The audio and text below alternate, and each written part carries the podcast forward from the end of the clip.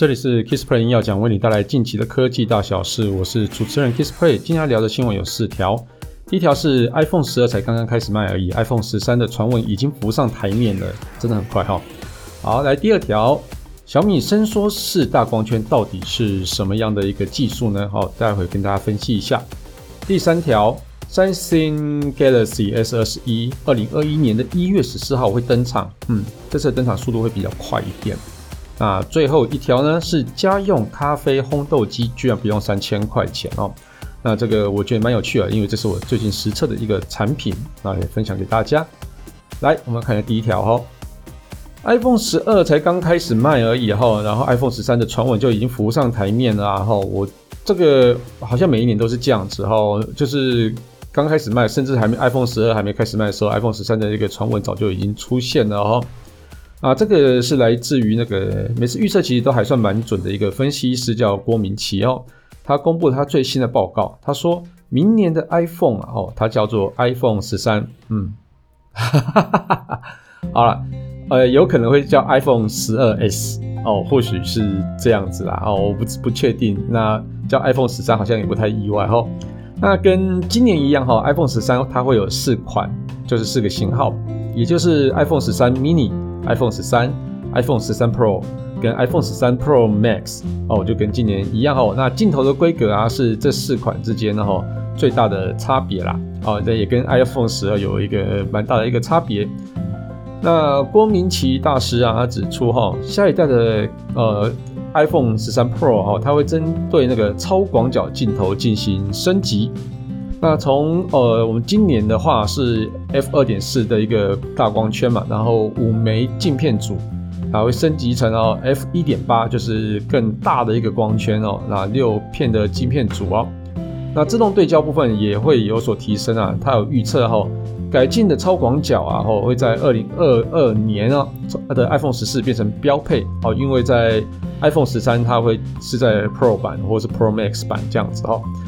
然后果粉之间呢，他们有一个说法，偶数永远优于奇数，也就是 iPhone 十二会比 iPhone 十一优，iPhone 十四会比 iPhone 十三优。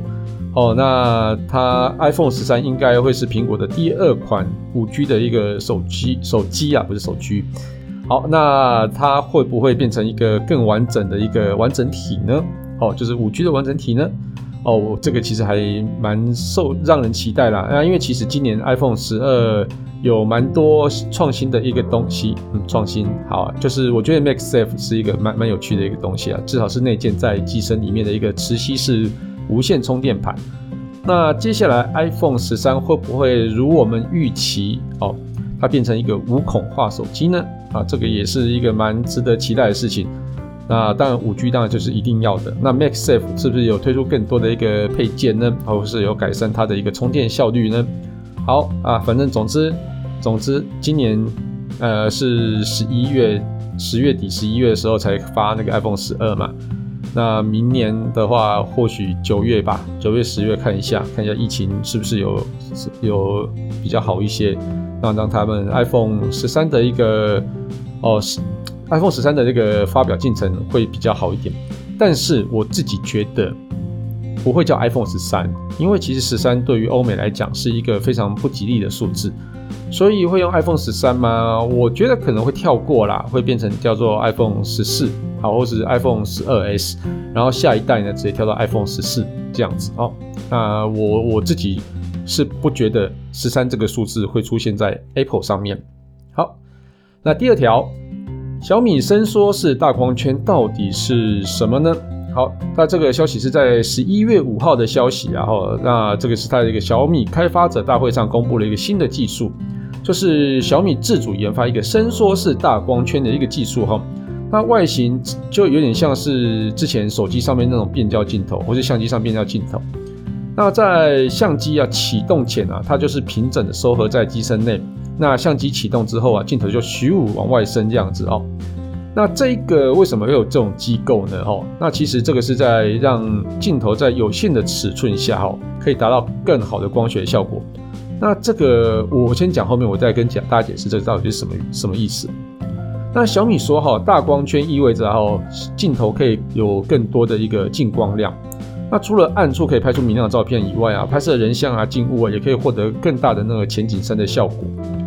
那小米这个伸缩式大光圈，它有两个特色啊，一个是可以提升百分之三百的进光量，就是三倍的进光量。那另外就是说，它加入新的一个防手震技术，那会比传统的呃这个镜头模组要有更大的防手震的一个角度，也就是说画面可以更稳定啊，那清晰清晰度就可以上升很多。那我们刚刚讲的哦，相机在启动前，镜头是收合在机身内，一旦相机启动之后，镜头就要往外伸。那这个就是表示啊，哈，小米就是可以在你没有在拍照的时候啊，它机身是维持一个非常平整的，就是比较轻薄的一个状态。但是呢，你想要启动相机的时候，它就会把镜头往上升。那一般来讲，哦，我们的感光元件，哦，它其实在相机、在手机里面其实都小小的一片。那为什么会只有小小的一片呢？原因就是因为在它的那个哦机身的距离哦厚度比较有限的情况底下，那你光线哦你要去去哦折射到感感光元件上。的距离就不够嘛，所以它就没办法太广，因为太广了之后，它可能也会有一些哦变形的事情发生哦，所以这个是是一个难处啊。那这个也就是以前为什么哦，应该说近期为什么都是用什么潜望式镜头哦，它就是因为用让光跑远一点，那它的整个哦光的范围啊就可以打在感光元件大一点，所以它就可以用大一点的感光元件。那现在这个伸缩镜头到底什么用呢？好，一样的意思。它只是把那个潜望式的那个镜头结构，然后移到伸缩式的镜头结构里面哦，所以也就是你的镜头往外伸了之后呢，哦，它就可以得到一个比较好的一个比较大范围的一个光线折射啊，所以你就可以用比较大的感光元件。那当然，比较大的感感光元件之后，你的光圈哦，自然其实就可以变大啊，你的镜头啊，其实就不用太在意一些哦细。一些其实呃演算法之类的东西啊，你就可以用哦、如果是同样在没演算法的情况底下，它的拍照效果一定会更好。那我觉得啦，其实推出这个伸缩式大光圈镜头，除了带来一种什么大的光线以外，哈，我觉得其实在近期手机其实玩不出什么新的玩意嘛，所以伸缩镜头会让人家留有一个蛮大的印象。但是对于光圈来讲，哈。我觉得大光圈算是很好啦，然后伸缩镜头也很好。我觉得，但是我觉得现在一直没有被突破的叫做可变式光圈哦。那以前的之前的三星啊，哈，它有做一个双光圈的结构，但是其实它蛮无奈的，就是因为它两个光圈的范围差距不太大，所以你其实做不出哦两个光圈的一个变化的一个差距哦。就是说，像是我很喜欢拍那种哦专业模式的车轨嘛。那车轨呢？我光圈一定会缩到蛮小的啊，因为我不希望它进光量很大，然后造成我整个哦铺长铺之后它就过铺，那变成说我再加上那个减光镜。那就是如果你要光圈大的时候，那当然是没什么问题啊，就是比较明亮啊，所以它其实两个没有做出一个差距来，蛮可惜的。那我之前也聊过，就是圆盘结构的一个光圈的啊变化，那这个也是更更有趣的，更。就是可以让光圈变的话更多啦，哦，所以圆盘式这个结构到底是哪一只手机会先用上呢？好，这个让我们拭目以待啦。我我很期待这个技术可以用上智慧型手机，因为它毕竟算是比较薄的一个结构哦，所以这个我们就在拭目以待了。好，接下来啊、呃，三星的新手机的消息，Galaxy S 二十一哦，将会在明年二零二一年的一月十四登场。好。因为呃，今年哈，其实三星蛮有斩获的，因为其实在中国手机哦，好像就是没有那么的热了，对，那所以在三星的手机就好像有吃掉一些市场。哦，那它这个有也有人爆料说，三星下一款旗舰手机 S 二十一啊，将在二零二一年的一月中旬，也就是一月十四号啊，哈登场。那这个 S 二一是二十一系列哈，包含 OK 是 S 二十一、S 二十一 Plus 跟 S 二十一 Ultra 三个型号。那颜色有黑白、灰、银、紫、粉红啊这种款式。那一月十四发表，那当天就会开始预购了。那一月二十九会开始开卖。那以往啊，三星它会举办两场的 Unpack 活动哈。那在二月上旬或者三月上旬就会发表那个 Galaxy S 系列，然后八九月的时候会有 Note 系列。那今年呢，可能应该啊，应该说明年啊，哈，应该会有 Z 系系列的一个独立的一个 Unpack 发表会。好，那其实这个也解释了为什么 S 二十一要提前发表。那有可能会在三四月的时候就发表那个哦 Flip 系的 Z Flip 或者是 Fold 系列哈。那三星另外一个消息啊，三星的这个 S 二十一的部分零组件啊，它已经进入了量产的阶段了，也间接证实啊，明年一月会发表的消息会变成比较可信。哦，那目前看起来是 S 二十一 Ultra 跟 S 二十一都投入了量产啊。那 S 二十一 Ultra 预期会配置六点八寸的哦 AMOLED 的显示荧幕，那另外有五千毫安时的非常大的电池哦，那这个电量应该是以往以来最大的。那据了解哈，手机背面啊，它会有一个无镜头的配置，那会保留 S 二十主打的哦一亿零八一亿零八千万一亿零八千万。哦，好了，一亿零八千万镜，一亿零八百万啊，不晓得啊，一零八 MP，一亿零八百万像素的镜头啊，正面它是呃四十 MP，就是四千万的自拍镜头哦，那并搭配啊最新的 Android 十一的操作系统。好，好，那不，过呢，明年我想哈、哦，它应该会跟上苹果的脚步哦，就是 iPhone 十二脚步。S 二十一的包装可能就不会附上充电器跟耳机啊，好，或是只有充电器这样子，还有线这样子，好，好，那反正就是也快到了啦，啊，剩两个月哦，所以我们就等一下消息吧。好来，最后一条，这个是我最近评测的一个好玩的东西哈，它是一个家用家用咖啡烘豆机哦。一般我们讲烘豆机，可能大家可能不太了解哦，咖啡是必须要烘焙之后才能开始喝的哦。哦，那它不用三千块，哦，这个是蛮可怕的一个价格哦。那台湾精品咖啡的市场其实越来越打开啊，大家对咖啡就越来越了解，也带动大家想要去自家烘焙的一个烘焙咖啡豆的一个念头啊。那我自己烘咖啡已经烘了大概二十年了啦，哦，那器材也越用越贵啊，但是呢，我一开始。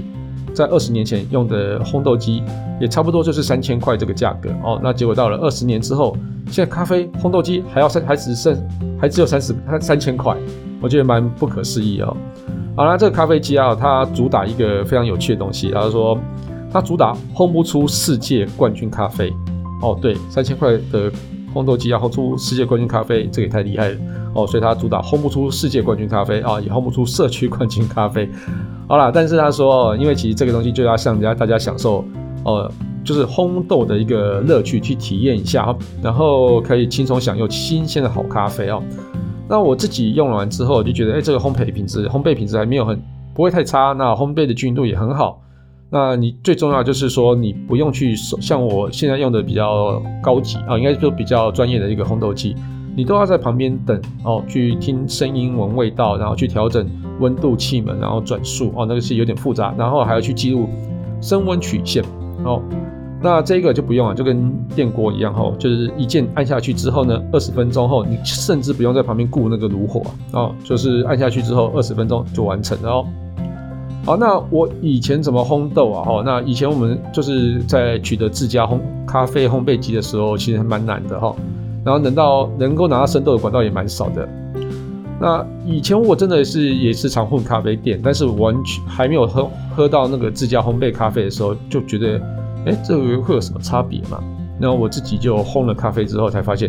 天哪，这惊为天人了！新，原来新鲜的咖啡是这么好喝的哦。那原来在以前在泡的咖啡馆，那里面的咖啡都不知道放多久，我也不知道，里面有长什么菌，我也不知道。好哦，总之就是开启了这个东西哈。然后后来我就去国外买了一个热风式的一个咖啡烘焙机，它叫 FR。哦，那我们也去土泡了很多一个哦直火烘焙的咖啡锅哈，然后一直玩到什么改机啊、什么升温曲线什么东西，反正都都越玩越复杂了哦啊。不过其实如果没有第一次的那种哦用很简单的咖啡烘豆机，然后去哦让我引起我这个兴趣的话，我觉得我应该不会玩下去啊。如果我第一次就失败，也不会玩下去哦啊。不过现在这个哦这一台。